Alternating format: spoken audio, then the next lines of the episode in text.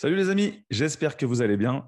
Aujourd'hui, je vais vous parler du QI financier numéro 2, comment protéger notre argent. Alors, avant toute chose les amis, si mes vidéos vous plaisent, abonnez-vous à la chaîne et cliquez sur la cloche pour être tenu au courant des prochaines vidéos qui sortiront. Je vais donc vous parler du QI financier numéro 2, un des plus importants, comment protéger votre argent. Certaines personnes, entreprises ainsi que l'État cherchent constamment à nous soutirer de l'argent. Il est important de protéger notre argent contre les prédateurs financiers, comme j'aime bien les appeler. Le QI numéro 2 se mesure par le pourcentage de votre revenu que vous arrivez à conserver, les amis. Je vous donne un exemple. Je gagne 100 000 dollars par mois. Mon ami gagne 100 000 dollars par mois.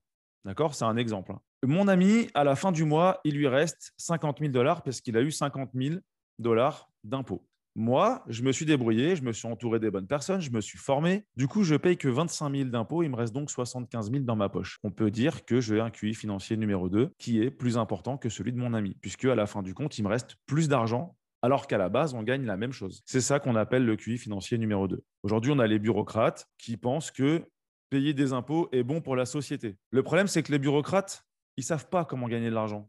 Donc, qu'est-ce qu'ils font? Ils résolvent un problème, on ne sait pas comment gagner de l'argent, on va le prendre dans les poches des gens par les taxes. La part des revenus versés au fisc augmente régulièrement et que ce soit sous n'importe lequel des gouvernements. Vous remarquerez, ça ne fait qu'augmenter. Et ce sont les revenus modestes en général qui payent le plus le prix. La tâche des bureaucrates est de mettre la main dans nos poches, toujours plus profondément et légalement. et notre tâche est de laisser repartir qu'avec le minimum d'argent possible. Ça vient du fait que le salaire est le type de revenu le plus imposé. Les revenus de portefeuille, les valeurs mobilières et hors exploitation, valeurs immobilières et revenus d'entreprise le sont beaucoup moins. Les banques ont été créées pour protéger votre argent. Maintenant, elles s'évertuent à nous le prendre. Les banques d'affaires et les sociétés de fonds communs de placement, chargées de placer l'argent des régimes de retraite, ont l'habitude de prélever des frais abusifs aux épargnants. C'est pas nouveau, c'est quelque chose qu'il faut savoir. C'est pour ça que je vous le dis aujourd'hui. L'impression de monnaie par les banques fait également perdre régulièrement une partie de leur richesse aux épargnants. Le fait d'imprimer, imprimer, imprimer euh, des billets de banque, bah, qu'est-ce qui se passe? C'est plus calé sur l'or en face, et donc plus il y en a sur le marché, et moins ça a de la valeur.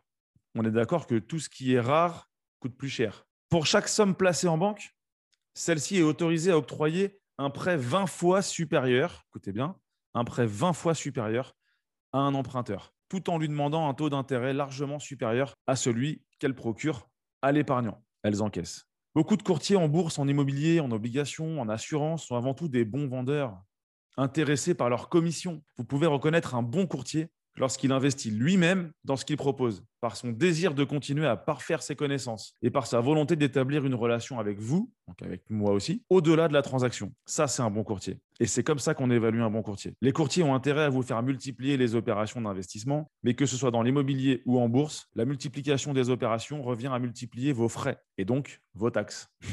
et donc à diminuer vos rendements. Tout ça, c'est à prendre en compte dans l'éducation financière. Certaines entreprises proposent de payer leurs produits et services avec leur propre carte de crédit. Alors j'espère les amis que vous le faites jamais, ce qui leur permet d'augmenter le prix facturé. Si tant de gens se débattent avec les difficultés financières, c'est entre autres parce qu'ils achètent des produits qui les appauvrissent en les payant avec des crédits à taux d'intérêt élevés. Ça, c'est la base de l'éducation financière. Arrêtons d'acheter des passifs à crédit avec des taux d'intérêt élevés. Achetons plutôt des produits qui vont nous enrichir et parfaire notre éducation financière. Les conjoints, les beaux-frères, les belles-sœurs se marient pour l'argent en général et on compte plus le nombre de personnes riches qui ont dû se séparer de 50% de leur fortune suite à un divorce.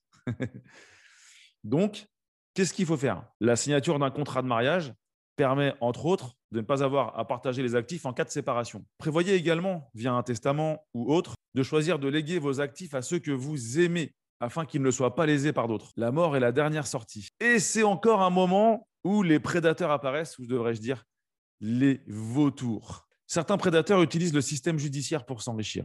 C'est le cas plus particulièrement aux États-Unis, mais ça marche beaucoup aussi en France. Pour vous protéger, donc, il est utile d'éviter de posséder trop de valeur en votre nom personnel, de souscrire à une assurance en responsabilité personnelle et de placer ses actifs dans une société à responsabilité limitée, puisqu'on est responsable s'il se passe quelque chose. Un nouvel ensemble de règles depuis 1943. Le gouvernement américain, par exemple, prélève son impôt directement sur les chèques de paie des travailleurs. Depuis 1974, ces mêmes travailleurs ont dû commencer à investir dans les plans pour financer leur retraite. Alors ça, c'est aux États-Unis. Malheureusement, l'argent gagné sous forme de salaire ou par un plan d'épargne retraite est le plus imposé qui soit. C'est pour ça qu'un individu financièrement intelligent préfère les revenus de portefeuille ou hors exploitation. Le système a été intentionnellement conçu pour prendre le contrôle de la plus grande partie possible de votre argent et tout ça légalement, les amis.